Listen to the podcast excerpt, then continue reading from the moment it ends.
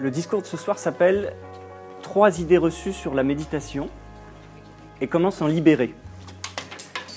Euh, je voudrais faire un sondage avant. Qui ici n'a jamais entendu parler de méditation? Levez la main si vous n'avez jamais entendu parler, si vous ne savez pas ce que c'est.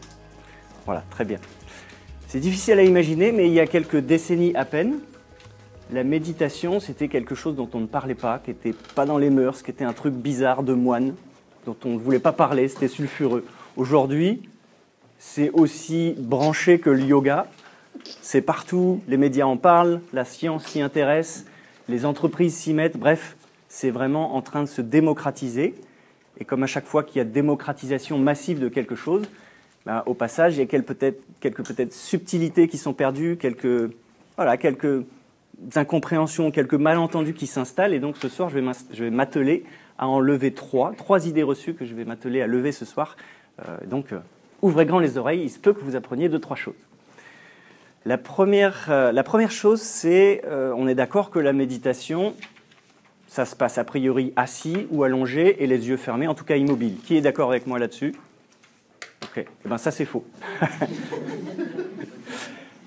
en France, quand on pense méditation, on pense souvent Mathieu Ricard ou Christophe André ou des personnes de ce type. Et les deux, l'un comme l'autre, ont euh, le point commun de transmettre un type de méditation qui appartient à la famille des méditations passives, méditations immobiles. Mais ça, c'est juste une famille parmi plein d'autres familles dont on parle beaucoup moins souvent. Euh, ça serait un peu comme réduire la cuisine française à la cuisine d'une région de France. Or, il y a plein d'autres régions, il y a plein d'autres types de cuisine en France. Et euh, pour vous donner un exemple plus concret, sur le site Méditation France, pour ne citer que lui, il n'est pas du tout exhaustif, euh, ils, énumèrent plus d'une centaine de types de méditation. Et je ne parle pas de variations, de patois, de choses très proches, je parle vraiment de continents différents. Donc il y a la méditation passive, immobile, puis il y a la méditation active, dynamique, en mouvement, danser, euh, méditation avec la parole, la méditation les yeux ouverts en marchant, la méditation à deux, euh, la méditation sans tête, mais ça c'est le fond la méditation qui utilise l'énergie sexuelle, la méditation tantrique. Il y a plein de types de méditation, donc il y a forcément manière de trouver chaussure à son pied si jamais on n'aime pas rester immobile, assis ou allongé.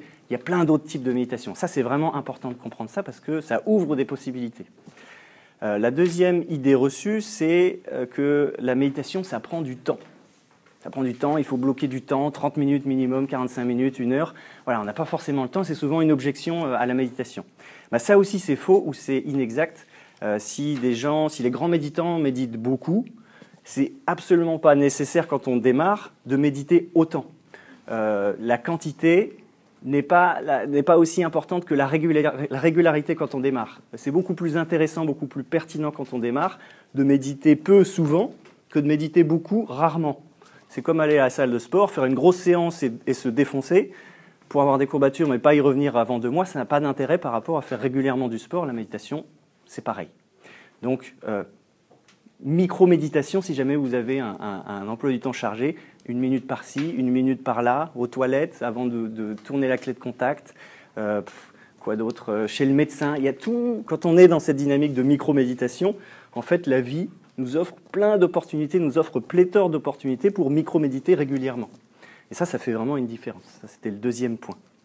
Et troisième point, et pas des moindres, euh, c'est que la méditation ne s'apprend pas. Voilà, je vous surprends peut-être.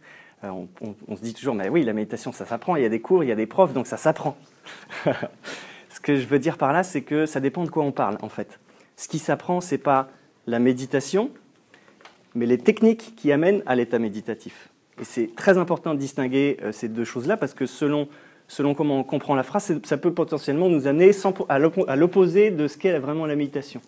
Si on voit la méditation comme une technique à développer, comme un savoir-faire à acquérir, comme quelque chose à rajouter, à faire, eh ben on se plante, on n'est pas du tout dans ce qu'est la méditation.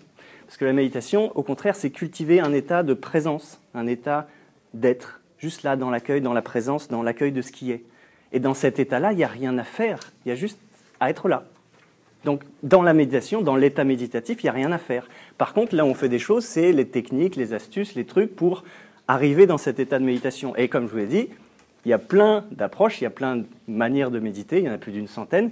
Chaque manière a son, style, a ses techniques, mais elles amènent toutes au même point, à cet état méditatif qu'on cherche à trouver, à contacter, et ensuite à jardiner, à consolider.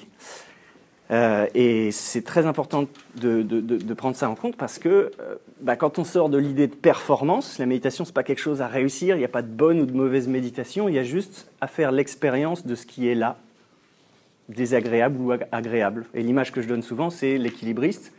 Bah, soit il est en équilibre, dans le point d'équilibre, il est juste en équilibre, il n'a rien à faire. Puis si jamais il est en déséquilibre, là, il doit faire deux, trois petites choses pour revenir en équilibre. Mais dans le point d'équilibre, euh, il est en équilibre ou il n'est pas en équilibre. C'est un peu ça la méditation soit on est dans l'état méditatif, soit on ne l'est pas complètement, et on fait des choses pour y revenir. Voilà. Je résume les trois idées reçues à retenir pour, euh, voilà, sur la méditation. La première, c'est que la méditation ne se résume pas à euh, la méditation passive, comme on l'entend souvent. C'est triste qu'on ne pense qu'à ça, alors qu'il y a plein d'autres euh, types de méditation. Méditation ne, ne, prend pas forcément beaucoup de temps. Pensez micro-méditation. Et troisième élément, la méditation ne s'apprend pas ce qui s'apprend, c'est le chemin pour y aller. Et au bout d'un moment, il faut lâcher la technique parce que ce qu'on parle, c'est de cultiver un savoir, un savoir-être et pas un savoir-faire. Je vous remercie. Merci Gaël.